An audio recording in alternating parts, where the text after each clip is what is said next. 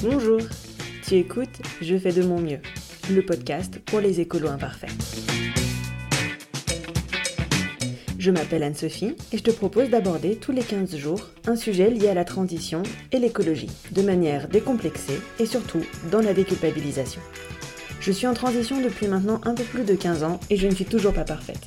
Et ça va bien, merci.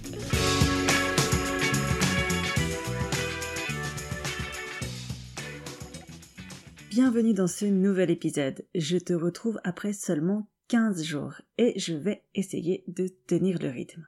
Comment vas-tu? Ici, ça va plutôt pas mal, avec le retour des beaux jours. Je voulais dire plein de merci pour l'aide que vous m'avez apportée sur Instagram pour essayer de permettre à mes jeunes semis de survivre. Je vais continuer de montrer leur évolution, donc si tu veux suivre un peu plus mes aventures et mes expérimentations, tu peux me rejoindre sur Instagram et dans la newsletter du podcast. Le lien est dans la description de l'épisode.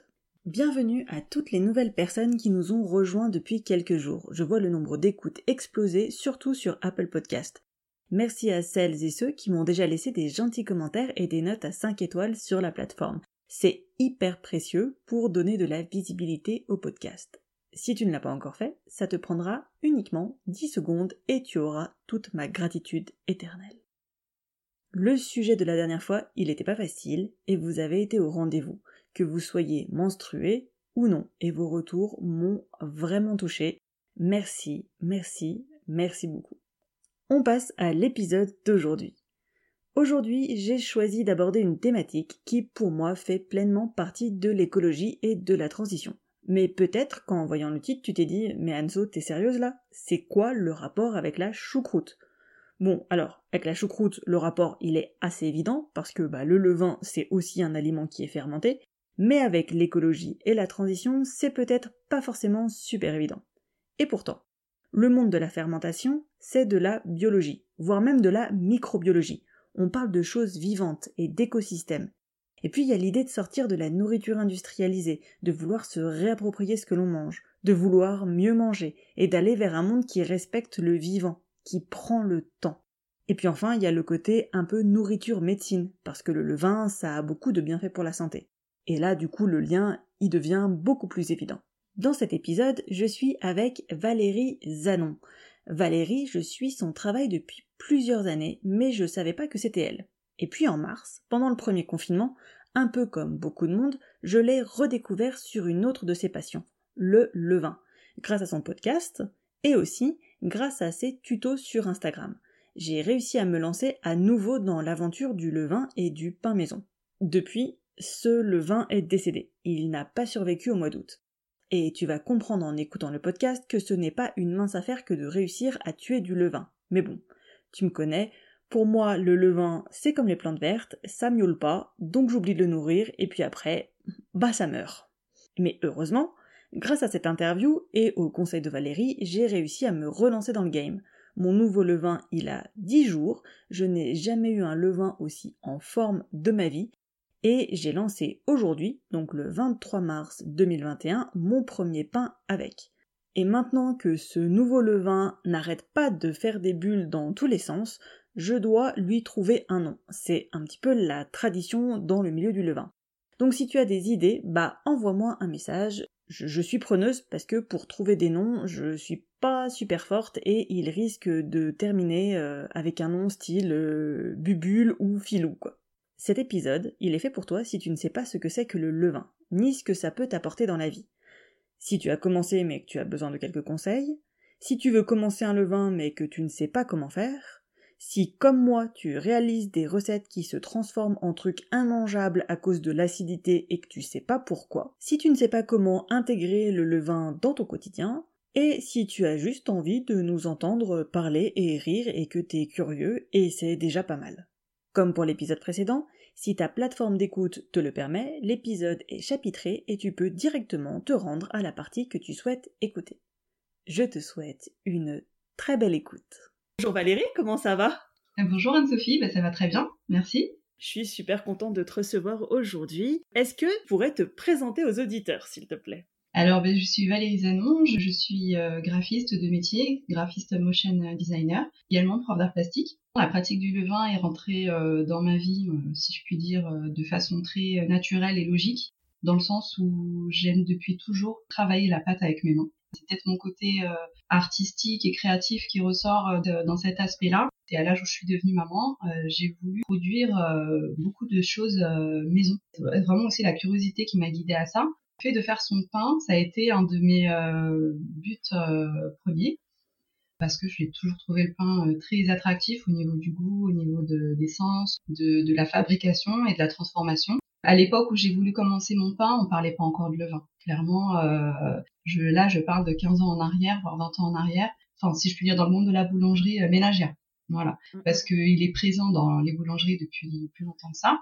J'ai fait connaissance avec le pain maison, avec cette formule-là. Donc avec la levure boulangère, ça m'a vraiment satisfait, dans le sens où on a des résultats quasi euh, systématiques et puis très homogènes finalement, quand on suit les recettes, les temps de pouce, etc. Et c'est quelque chose de très satisfaisant de pouvoir sortir un pain fait par ses propres mains et de pouvoir le proposer euh, finalement à ses proches. Pendant plusieurs années, je suis restée sur cette base-là, en variant un peu les recettes, en allant aussi sur de la brioche, euh, sur de la viennoiserie, des pains spéciaux, des pains du monde. Euh, j'ai petit à petit fait connaissance avec le levain. Euh, chez la ménagère, euh, il commence à faire vraiment un retour depuis dix ans. Notamment pour ses aspects santé, gustatifs, ses intérêts nutritionnels.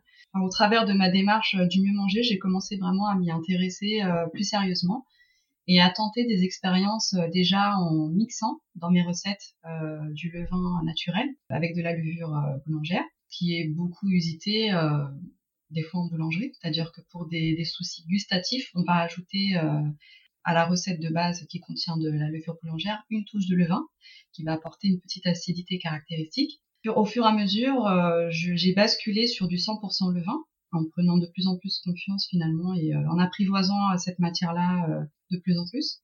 Bah, le levain, ça prend une grande part dans, ta vie maintenant et tu en as fait un podcast et j'ai vu un livre qui, va, qui est sorti du coup. Pas encore. Alors le podcast s'appelle Vilain le vin. Pourquoi? Parce que justement énormément de gens se posaient des questions autour de ce thème, puisque le confinement a été euh, une sorte d'éveil dans ce sens-là. Et euh, pour moi, il était nécessaire de produire un contenu euh, auditif autour de ce thème-là et surtout d'aborder le sujet de manière très simple et très pédagogique. Donc ma volonté vraiment à travers ce que je propose comme contenu, c'est euh, de rendre le levain euh, beaucoup plus inclusif finalement, proposer de le réintégrer dans son quotidien d'une façon qui soit pas contraignant. À partir du moment aussi où on fait du levain, il faut accepter qu'il faille s'en occuper un, mm-hmm. un, minimum.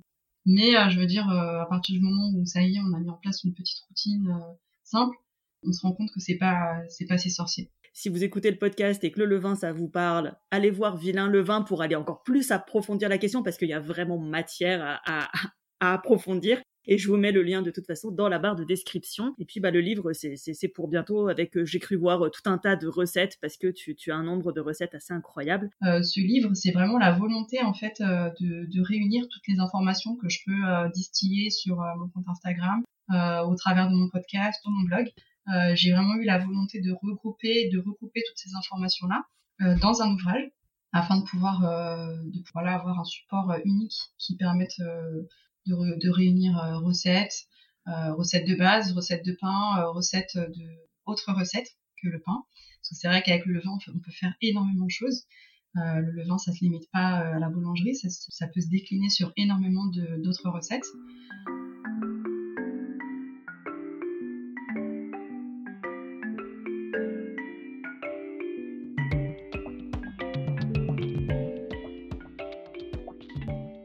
Le levain, c'est quoi?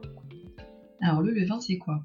C'est une matière organique, on est d'accord, c'est un levain naturel qui n'est pas produit ni en laboratoire ni euh, de façon chimique, mais qui est bel et bien euh, la rencontre heureuse entre euh, de la farine et de l'eau, qui va produire une fermentation au fil des jours, qui vont produire donc par la suite du gaz carbonique et permettre à une pâte de, de lever on, est d'accord qu'on est sur de la biologie, de l'organique, donc du vivant. C'est une fermentation un peu, euh, on va dire, naturelle, c'est-à-dire que ça prend un peu les bactéries qui sont dans l'air, ça les mélange avec les bactéries de la farine, c'est ça? Tout à fait. On est sur une fermentation spontanée. On n'agit pas sur cette fermentation-là. On est juste finalement spectateur. C'est-à-dire que le levain va venir se nourrir de la farine et la farine va venir se nourrir de l'eau. Et il y a un autre élément dont on ne parle pas euh, forcément euh, logiquement, c'est l'air. C'est-à-dire que l'air qui compose euh, notre environnement va venir aussi interférer dans ce qu'on obtient une équation très aléatoire finalement en fonction des environnements de chacun. Qui explique en fait pourquoi est-ce que le levain que moi j'aurai à Metz ne sera jamais le même levain que toi tu pourras avoir dans le Berry ou que euh, euh, quelqu'un pourra avoir à Marseille ou même euh, de l'autre côté du monde en fait. Ils ont tous leur spécificité et du coup ils sont tous un petit peu différents même si c'est le même concept de base au final et c'est ça qui est super intéressant. C'est vraiment un terroir de levain quoi. est-ce que tu peux nous expliquer du coup c'est quoi la différence entre bah, faire lever du pain avec du levain ou avec de la levure boulangère. C'est quoi la différence? Alors la différence majeure, elle va se faire au niveau euh, vraiment microscopique. C'est-à-dire que le levain, quand il va prendre, quand il va commencer à fermenter, il va produire des bactéries, des bactéries euh, lactiques, puis euh, acétiques, et également des levures. Et elles vont être dans un nombre très conséquent, puisqu'on va les compter en millions, en milliards, au fur et à mesure du temps. Un petit monde en fait qui, qui va venir euh, se constituer, qui va venir cohabiter, qui va venir euh, coexister. C'est la différence notoire avec la levure boulangère, puisque la levure boulangère ne contient qu'une seule levure, qui est la Saccharomyces cerevisiae. En termes de fermentation, est-ce que ça agit sur euh, la longueur de la fermentation, sur le goût peut-être? Alors tout à fait, c'est-à-dire que si on veut revenir au, au, à, ce qui se passe dans l'infiniment petit, ce qui explique après euh, le, plus grand. Donc dans le microscopique, la, levure de boulanger, justement, elle a été élaborée pour être le plus stable possible et pour produire des résultats les plus stables possibles aussi, donc dans un but très pratique. La levure qui a été extraite dans ce but-là, c'est bien la Saccharomyces cerevisiae qui avait cette euh, capacité-là justement de, résistance, de, stabilité par rapport aux autres. Donc on a euh, un a, qui n'a qu'une seule voie fermentaire finalement. La Saccharomyces, donc, c'est une levure et pas une bactérie. Elle produit donc des résultats qui sont assez rapides, c'est-à-dire qu'en à peu près quelques heures, on peut avoir euh, un pain euh, qui est très correct au niveau de la levée, au niveau de la texture, au niveau du moelleux, de la croûte, mais qui va posséder en termes de goût un spectre qui est beaucoup plus limité. Le responsable en fait du bouquet aromatique, ça va vraiment être le mélange des bactéries, des levures. En ce sens, le levain est très intéressant parce que euh, justement, on a une gamme de bactéries et de levures qui est conséquente et du coup qui va énormément agir sur la palette gustative, la palette odorante également. Les deux vont de pair puisque quand on déguste quelque chose, il y a le... La rétro-olfaction. Exactement, la rétro-olfaction, tout à fait, qui agit. Donc, quand on compare en fait gustativement l'un après l'autre un pain bâti sur de la levure boulangère et un pain euh, bâti sur du levain, on a une, euh, une palette gustative qui n'a rien à voir. C'est-à-dire qu'on peut même parler, on fait souvent la, la comparaison avec euh, le monde du parfum, de la parfumerie. On a des notes de tête, des notes de cœur, des notes euh, de fin de bouche euh, qui sont vraiment présentes. Ouais, c'est ça qui est assez hallucinant. Et c'est pour ça, du coup, que tu as certains boulangers qui rajoutent du levain un peu à la fin pour redonner un certain goût. Tout à fait, c'est ça. Un, un, temps de fermentation sur du levain, ça prend c'est quoi 24 heures? Enfin je sais pas parce que des fois tu lis 12 heures des fois tu lis une nuit des fois tu lis 24 heures. J'ai même lu qu'on pouvait aller jusqu'à 72 heures de fermentation. C'est un peu tout ça? C'est un peu tout ça. Ça dépend les farines qu'on utilise. Il y en a qui supportent plus ou moins les grands les temps de fermentation prolongés. Plus la on va dire que plus la farine est, raffinée plus elle va pouvoir supporter justement ce temps de, fermentation euh, prolongée et moins elle va être raffinée ou plus elle va être typée plus il va falloir raccourcir ce temps donc en général, euh, si on veut donner une moyenne, on peut dire qu'on est sur une moyenne de 6 heures pour avoir euh, un pain euh, qui est correct au niveau levain. Donc c'est vrai que on va avoir plusieurs phases de fermentation, on va rester sur deux phases de pousse puisque la fermentation commence à partir du moment où on met le levain dans la pâte qui vont permettre justement à ces bactéries et à ces levures de commencer à travailler ensemble à produire les différentes étapes qui vont permettre euh, la production du gaz carbonique. Parce que c'est vrai que finalement, ce qui prend plus de temps par rapport à la levure, à la levure boulangère, c'est que hum, je te parlais de, des voies fermentaires, c'est-à-dire que dans la levure boulangère, on n'a qu'une seule voie fermentaire, alors que dans le levain, on a trois voies fermentaires. C'est des étapes. Donc la première va être la fermentation lactique, puis la fermentation acétique, puis la fermentation alcoolique qui explique euh, le, le, temps euh, plus long, enfin le temps qui est nécessaire justement pour euh, C'est vrai qu'on dit plus long parce que on n'est pas habitué justement à ce que les choses prennent leur temps, ou on ne laisse pas prendre le temps plutôt, ni à soi ni aux choses. Donc c'est vrai que voilà, il y a besoin de biochimiquement parlant, il y a besoin de ces trois voies pour pouvoir arriver à un résultat correct. Ce qui explique qu'on ne peut pas basculer aussi facilement que ça d'une recette euh, produite avec de la levure boulangère à une recette produite avec euh, du levain. C'est pas si simple que ça. On est vraiment sur deux recettes, deux produits qui sont différents, qui réagissent de façon, qui, de façon différente. Et donc, on peut pas juste switcher euh, les deux ingrédients et rester sur les, mêmes temps de, de pouce. Si tu veux, pour une, par exemple, un, un pain fait avec de la levure boulangère, on va être à peu près sur une, un temps de pouce de deux heures. Euh, si tu laisses euh, monter ou si tu laisses pousser ton pain au levain pendant deux heures, clairement, il sera, euh, il ne sera pas suffisamment fermenté. On dira qu'il sera sous-fermenté.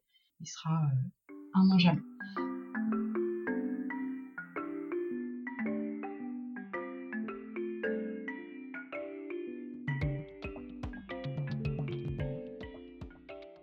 Pour lancer un levain, c'est très simple. Il suffit de sélectionner une farine à partir de T65, on peut euh, développer, favoriser une fermentation.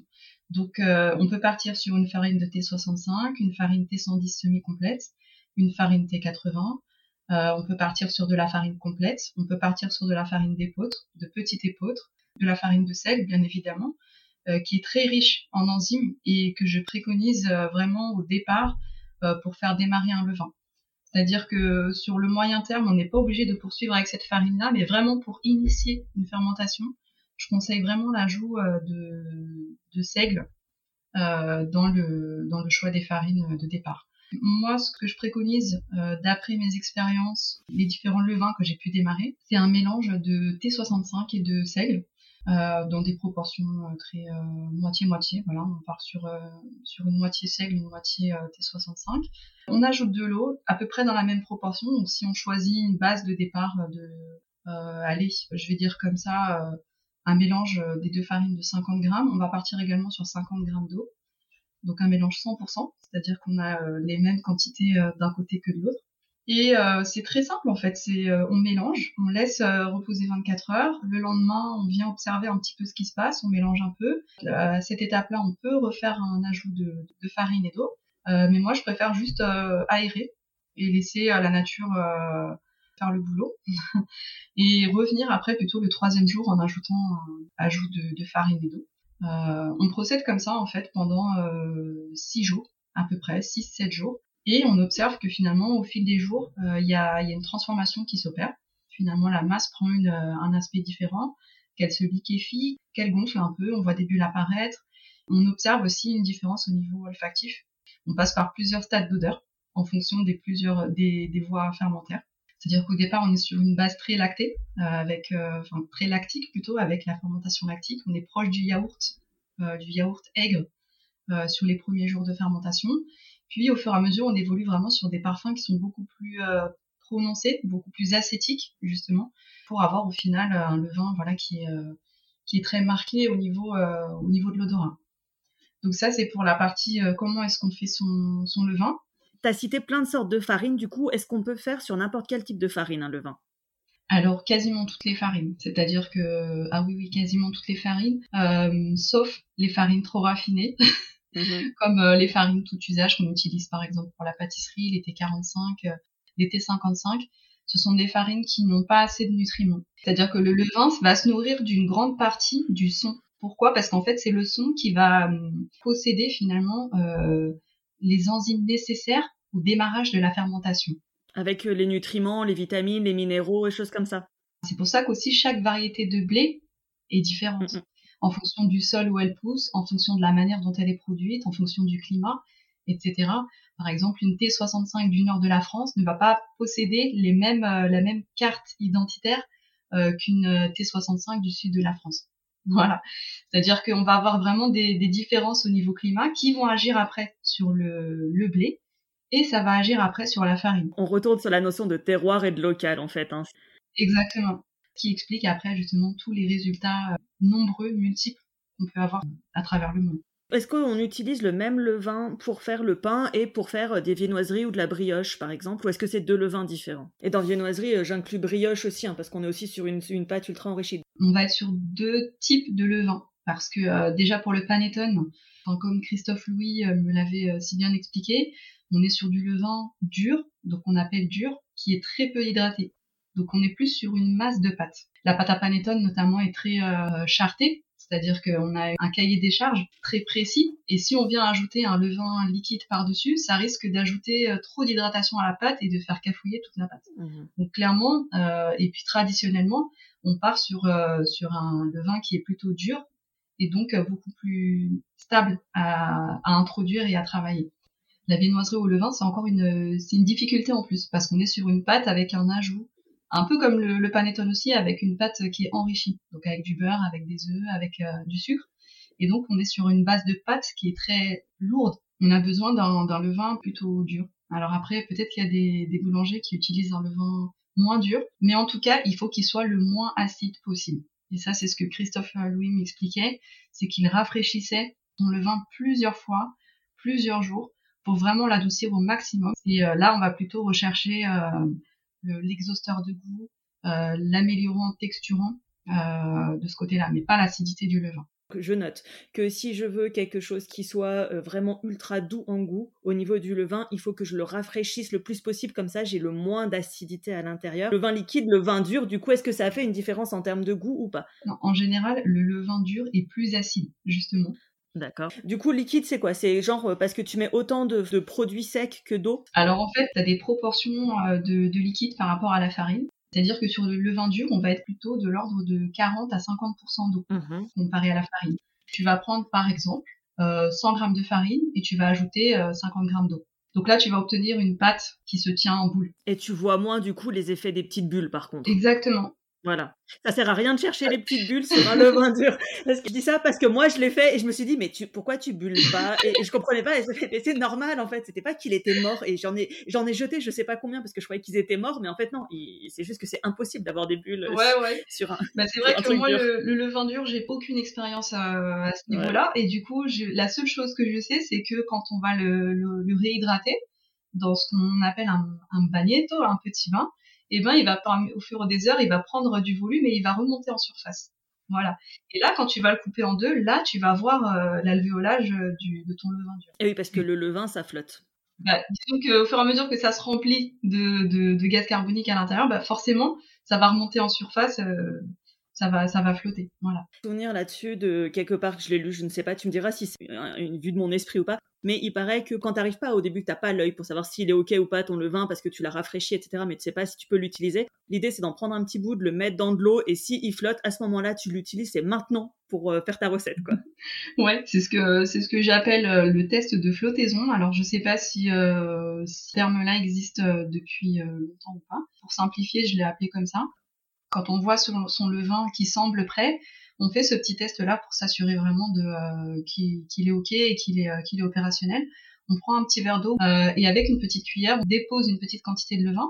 S'il reste en surface, c'est qu'il est suffisamment actif pour être utilisé dans ta recette. S'il retombe au fond, pas une vérité à 100% de ce test-là. Enfin, moi, j'ai déjà utilisé des levains qui retombaient au fond, et donc c'est juste à titre indicatif. Si on veut se rassurer, voilà, on fait ce test-là notamment euh, au terme de la recette pour faire naître le levain. Si on veut observer quelque chose, c'est toujours très rigolo aussi de, le faire. C'est ludique de, de voir euh, et, de, constater, euh, yes, youpi, ça y est, c'est bon, il est prêt, il est né. voilà, on va pouvoir commencer le gros du travail.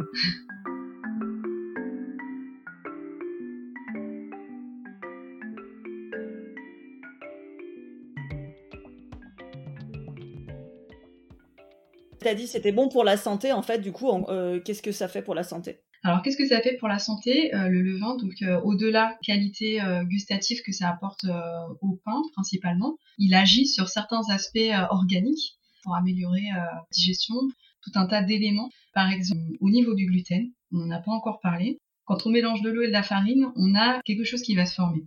C'est le gluten. Le gluten n'existe pas en tant que tel dans la farine peut l'apparenter à un réseau tridimensionnel. Euh, le levain, à partir du moment où il est ajouté, euh, va produire, au fur et à mesure de la fermentation, il va produire le gaz carbonique. Et le gluten va servir à retenir ce gaz carbonique. Ce qui va expliquer après la levée du pain et euh, euh, l'aspect boule qu'on peut obtenir justement dans la pâte cuite. Ce qui est très intéressant avec le levain, si je peux comparer après avec la, la levure boulangère, c'est que vu que le temps de fermentation est beaucoup plus conséquent qu'avec de la levure boulangère, il va se passer une réaction au niveau du gluten. Le levain contient des enzymes qui vont venir dégrader euh, les molécules de gluten. Le gluten, c'est vrai que euh, quand euh, la levée est trop rapide du pain, si je veux simplifier, il reste encore des gros morceaux de gluten qui vont être difficiles après à digérer dans les intestins. C'est ça qui va causer des inconforts. C'est vrai que c'est vrai que voilà, il y a cette cette capacité dans le levain de prédigérer finalement certaines molécules dont le gluten. Au final, on a un pain qui est très digeste en comparaison aux autres pains qui sont faits sur des, méthodes de panification plus rapides. Ensuite, on a un point très intéressant aussi, euh, surtout quand on utilise des, euh, farines qui sont euh, complètes, c'est l'action de la phytase qui permet justement de, dégrader l'acide phytique qui est contenu sur les grains de blé. Donc quand on a de la farine complète, on a des grains de blé qui sont moulus mais où il y a beaucoup de son. L'intérêt, quand on se dit ouais, je vais manger du pain complet par rapport à du pain plus raffiné, on se dit ouais, ça va être meilleur pour la santé, j'ai fait le bon choix, etc. Sauf qu'il y a encore énormément d'acide phytique présent au sein de la farine et que les méthodes de panification plus rapides ne permettent pas de dégrader. L'acide phytique, il fait quoi? Il, empêche l'absorption des autres acides aminés, c'est ça? Exactement, il annule en fait. C'est comme quand tu bois du café juste après euh, que tu veux du fer et que tu prends un café juste après ton repas et du coup ça élimine l'absorption. T'as donné euh, l'exemple euh, l'exemple parfait. c'est exactement ça. Voilà, exactement ça. Donc la phytase, qui va être produite euh, grâce au levain, va permettre justement d'annuler, de, au contraire, de, de profiter de tous les apports proposés dans la farine complète. Je rebondis un petit peu sur le livre à ce sujet-là. J'ai fait un petit chapitre euh, sur tous ces petits mm. aspects biochimiques qui peuvent paraître un peu obscurs, mais qui sont très intéressants à comprendre dans le processus justement du levain. Et pourquoi aussi c'est bénéfique euh, pour la santé? C'est comme pour toutes les pratiques, c'est-à-dire que le levain, soit tu peux rester à l'état de genre je fais mon levain et je fais mon pain et c'est cool et je refais tout le temps la même chose, etc. Mais à partir du moment où tu as envie de jouer avec et que tu as envie de commencer à tester des trucs, etc., à un moment, faut comprendre le processus qui est derrière et euh, la littérature à propos de ça, elle est pas hyper simple parce qu'elle est surtout professionnelle et donc du coup, bah, c'est cool que tu la simplifies, que tu la vulgarises, enfin pas la simplifies, mais que tu la vulgarises en tout cas euh, pour le commun des mortels qui n'est pas boulanger depuis 30 ans de carrière. ça peut être assez intéressant.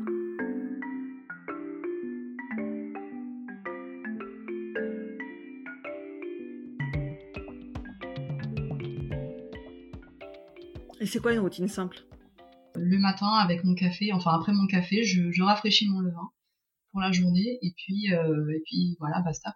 Bon, moi je fais le choix de pas le mettre au frigo euh, parce que je l'utilise assez fréquemment. On va dire que je l'utilise tous les deux jours à peu près. Donc je préfère le garder à température ambiante pour qu'il garde son activité euh, fermentaire plus facilement. si je, l'utilise qu'une seule fois par semaine ou si je veux plus l'utiliser, hein, faut pas être esclave non plus. je le stocke au frigo et puis euh, je le laisse euh, se reposer un petit peu, puis jusqu'au moment où je veux euh, m'en resservir, et là je le ressors deux trois jours avant pour le, rafraîchir de nouveau, le réveiller un petit peu. Donc quand je parle de routine, c'est vraiment ça. Par contre, c'est propre à chacun. Quelqu'un qui va le, qui n'utilise pas son levain tous les jours ou qui va l'utiliser une, fois par semaine ou une fois toutes les deux semaines, on le garde au frigo tout simplement. Et pour la routine de ceux qui préfèrent le garder sur le plan de travail, voilà, un petit rafraîchi le matin, des fois, j'en fais même pas. Enfin, des fois, je saute une journée et c'est ok. Enfin, faut pas être esclave non plus et se dire que ça va être quelque chose de d'ultra contraignant. Euh, non. Quand on a un poisson rouge, on lui donne euh, un petit peu de voilà sa nourriture une fois par jour. Je le vois un peu comme ça. Et puis c'est tellement satisfaisant aussi après de voir qu'il réagit. Enfin, qu'il réagit, euh, ça devient vraiment un petit un petit pote quoi. On vient rafraîchir en début de journée, puis on voit que qu'il est content.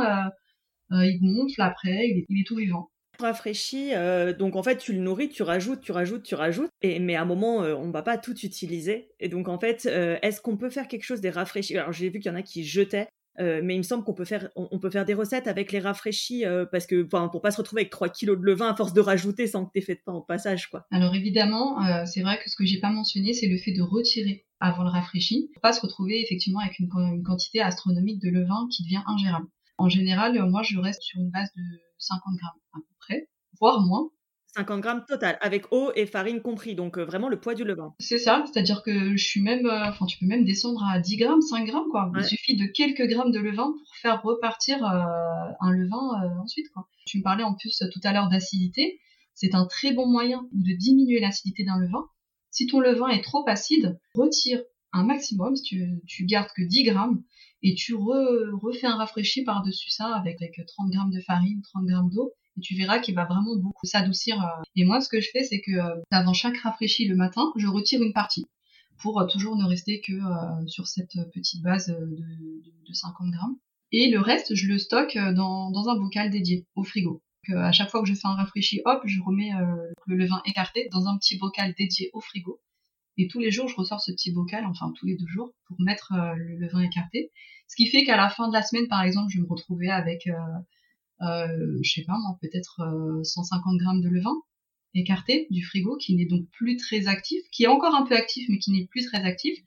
Et avec ça, je vais pouvoir faire tout un tas de, recettes, euh, des cakes, des, cookies, du brownie, des crackers. Des scones, j'ai vu, enfin, des crumpets, des crêpes, enfin, des gaufres. Franchement, c'est infini. Ouais, parce que c'est que de la farine et de l'eau, en fait. Donc, donc tu peux l'utiliser un peu dans n'importe quoi. C'est-à-dire que ta, ta signature levain euh, sur le résultat final, qui plaît pas forcément à tout le monde, mais en général qui reste très discrète. Et euh, qui, euh, alors c'est vrai que j'ai oublié de citer ça dans les qualités organoleptiques, le levain, il agit vraiment comme un exhausteur de goût sur ce type de recette-là.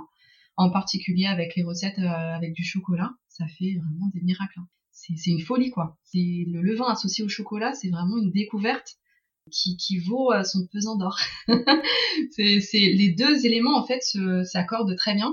Et j'ai remarqué que hum, quand on associe du levain à un produit qui est à la base fermenté, donc le chocolat, le cacao, ou le café, ou, euh, ou d'autres euh, éléments, ou le thé, enfin toutes ces choses-là, ça fonctionne extrêmement bien.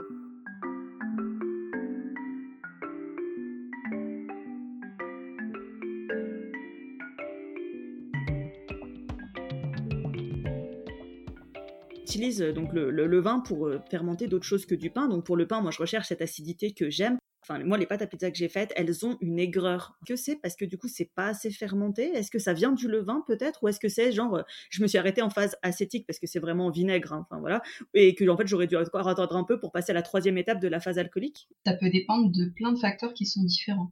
Alors déjà, je ne sais pas avec quelle euh, farine tu produis ta pâte à pizza. Sur une farine qui est pas qui est pas raffinée, donc on est sur une euh, alors petite précision. Donc tout à l'heure tu parlais de farine raffinée et typée, etc. Donc pour les auditeurs, en fait, plus le chiffre il est bas, plus la farine elle est raffinée. Je vais pas rentrer dans les détails de pourquoi, euh, on fera ça peut-être une autre fois, mais voilà. Enfin, je sais pas exactement parce que pour mon le, meunier en fait, pour lui, il considère qu'en fait, on, on devrait pas mettre de thé. Donc, en fait, il y a même pas de thé marqué dessus, mais à la voir, euh, elle ressemble à, c'est plus que du 110. Pour moi, euh, je le, je le vois les morceaux qu'il y a dedans, ça fait plus que du 110 qui m'empêche pas de faire de la super brioche par ailleurs ou quoi que ce soit avec de la levure boulangère. Mais c'est vrai qu'avec le levain, du coup, je me retrouve avec des choses ultra aigres. Ouais. Et, voilà quoi. Et je fais le levain pareil. J'utilise le même, c'est la même base que j'utilise pour faire mon levain en fait. Euh, donc, donc alors oui, ok, je comprends que tu fais ta, ta pizza sur une base donc du coup de farine qui est plutôt très typée et paraffinée ce qui explique en partie l'acidité que tu, euh, qui peut être développée. Euh, ma deuxième question, c'est euh, combien de temps tu laisses fermenter ta pâte à pizza? Mmh, Bah là, sur le coup, je suis sur 12-24 heures, tu vois. 12-24 heures, ok. Ce qui me paraît énorme, justement, pour une farine complète. C'est-à-dire que tu as des farines qui vont... et donc, il y a aussi la question du levain. Est-ce que ton levain, au moment où tu l'utilises, il y a la quantité. Combien est-ce que tu en utilises sur 500 grammes de farine, par exemple? Je, alors là sur la pâte à pizza, je me rappelle plus exactement. Enfin, je. Tu en mets beaucoup? T'as l'impression d'en mettre beaucoup je... Non, je pense pas. Pas trop, non. Justement, je le sous-dose exprès parce que je vais faire une fermentation super longue. Alors que du coup, euh, si je mets beaucoup, je sais que ça va manger plus vite. Donc du coup. Euh... Ça va fermenter beaucoup plus vite et tu risques de te retrouver justement avec une acidité, une acidité de la pâte qui est pas du tout agréable. Et ton levain de base, il est fait avec quoi Eh ben avec la même farine. Avec la même farine. tu vois que finalement. Ah, ah, euh, ah, non, je le fais avec du seigle parce que du coup, il démarre plus facilement avec du seigle. C'est encore plus probant parce que, enfin, le seigle de toutes les farines, je pense que c'est une des farines qui produit le plus d'acidité euh, dans le levain. tu vois, recouper finalement les, les éléments euh, permettent de comprendre les résultats qu'on peut obtenir. C'est-à-dire que clairement, ton levain sur base de seigle, qui est introduit dans une pâte sur une base de farine complète, qui en plus est mise à, à fermenter pendant 24 heures, voilà, on va avoir de l'acidité en bouche, on va avoir euh, une pizza. Euh... Ah ouais, non, non, j'ai l'impression de manger une vinaigrette. Ah oui, oui, une pizza vinaigrette, voilà.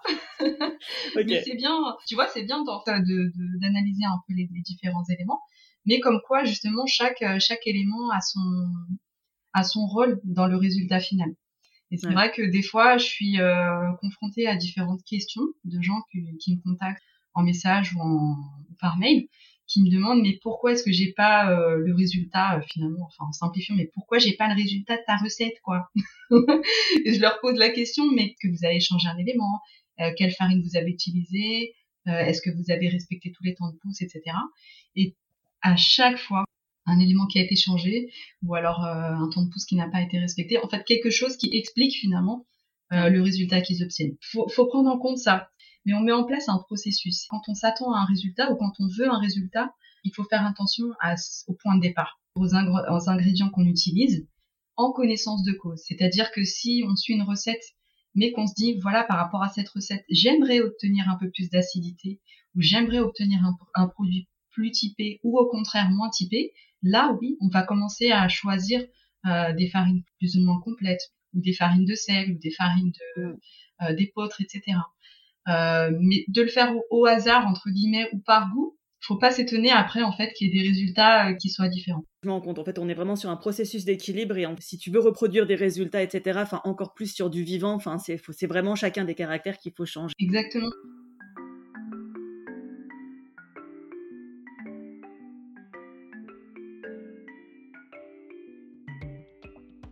Combien tu as de levain à la maison parce que euh, je vois passer sur ton Instagram tout un tas de levain avec du chocolat sans chocolat, avec du gluten sans du gluten, etc. Donc euh, voilà. J'expérimente beaucoup au niveau du levain. C'est vrai qu'on peut en voir beaucoup passer sur mon compte au fil du temps, notamment le levain de chocolat que j'avais testé et qui était vraiment une réussite.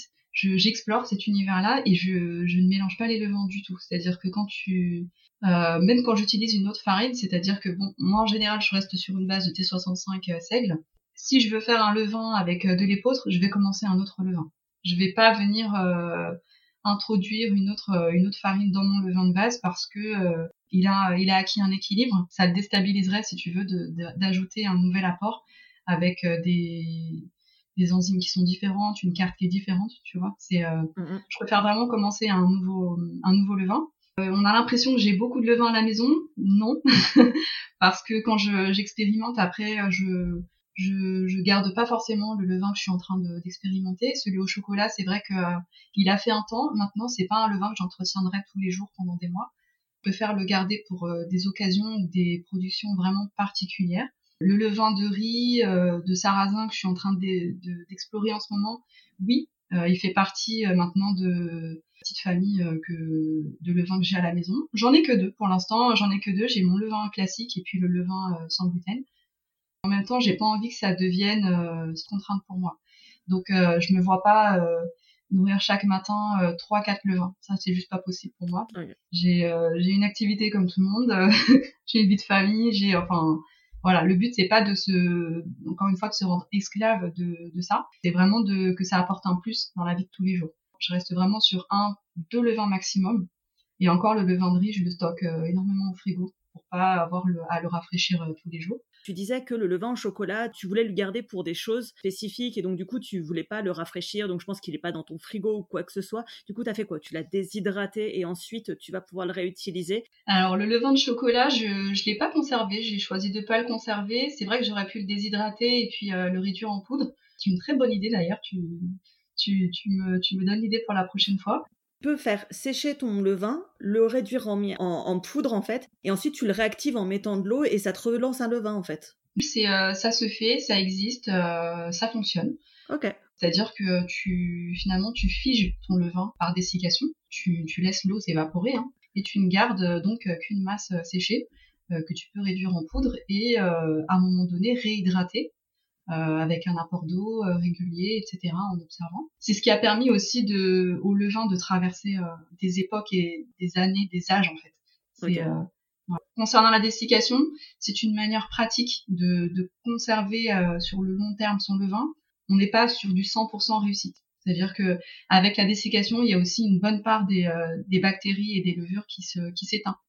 Après, c'est vrai que la dessiccation, quand même, c'est très pratique. Et puis, euh, au fur et à mesure des rafraîchis, euh, le levain reprend de la force. Hein. C'est, c'est, le levain, c'est vraiment, euh, c'est une matière hyper résiliente, mm, mm. dans le sens où tu peux l'éteindre ou le, ou le, ralentir pendant des semaines, voire des mois. À partir du moment où tu le rafraîchis, il repart quoi. C'est pour ça que souvent, enfin, on pose la question oui, j'ai fait ça, est-ce que mon levain il est mort, est-ce que si, est-ce que ça?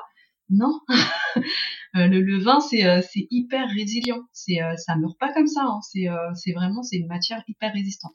Ça meurt si genre tu vois des champignons arriver à la surface. Là, du coup, tu, tu, tu réfléchis pas ou si genre ça sent le pourri, tu, tu, ça. tu jettes. Mais sinon, ouais. sinon il y a une chance. Tant que ça sent pas une odeur vraiment hyper pourrie, c'est ça, parce que tu as aussi champignons et champignons, donc là c'est vrai qu'on n'est pas tous prêts euh, à ce genre d'expérience, mais euh, des fois tu as des champignons qui sont inoffensifs et il faut juste euh, récupérer la matière qui est en dessous et ça repart comme en 40. Mmh. Maintenant, ce que je, conseille, c'est ne pas prendre de risques non plus, quand on s'y connaît pas plus que ça en, en champignons. Mais quand on a un doute, voilà, on repart de zéro et c'est beaucoup mieux. Et c'est vrai que le, le facteur olfactif on peut s'y fier. On peut vraiment s'y fier dans le sens où si vraiment ça devient, l'odeur devient insupportable, il faut, il faut jeter. Moi, des fois, j'ai même. Euh, alors, parce que je, je, comme je ne nourris pas les plantes, enfin, le levain, c'est pareil, hein, ça miaule pas. Donc, euh, donc du coup, j'ai des fois un, voile noir dessus ou carrément de l'eau, ça rend de l'eau par-dessus. T'as l'impression qu'il est mort, mmh. le truc. Mais en fait, non, faut, faut juste le rafraîchir, le rafraîchir, le rafraîchir et hop, ça, ça reprend, ça, ça revit. Ça, ça fait sa vie, c'est bien, c'est pratique. Et bah, du coup, on termine sur les questions d'hygiène et ça fait bien puisque c'est la suite. Quelques conseils d'hygiène peut-être pour l'entretenir, pour le. Voilà. Les conseils d'hygiène, euh, si je, si on peut utiliser l'expression, ils vont être très simples, c'est-à-dire que on va utiliser des bocaux euh, qui sont propres, des ustensiles qui sont propres, sans rentrer dans l'hygiénisme. C'est-à-dire que euh, le but c'est pas d'aseptiser, pas du tout, parce que ça serait pas compatible en fait avec l'élaboration d'un levain. Donc ne surtout pas utiliser d'eau de, javel ou de produits ultra agressifs pour le nettoyage des ustensiles. Je déconseille même d'utiliser ce type de, de produits dans la cuisine parce que ça peut vraiment euh, interagir sur les, les bactéries euh, lactiques, enfin les bactéries, euh, les levures présentes sur le levain. C'est-à-dire ça peut carrément empêcher un levain de prendre, parce que finalement ces produits-là qui sont qui sont très agressifs, ils se, on s'en rend pas compte, mais ils restent dans l'air ambiant. Après, mes conseils, c'est ça, c'est-à-dire il y a une différence entre hygiène et hygiénisme. Ça rend Marseille, toutes ces choses-là, c'est très compatible avec le levain. donc voilà, garder un environnement qui est propre, quand on met son levain au frigo, il faut faire attention qu'on appelle les contaminations croisées. Euh, dans le sens où euh, certains produits du frigo peuvent euh, venir contaminer le levain quand il n'est plus très actif.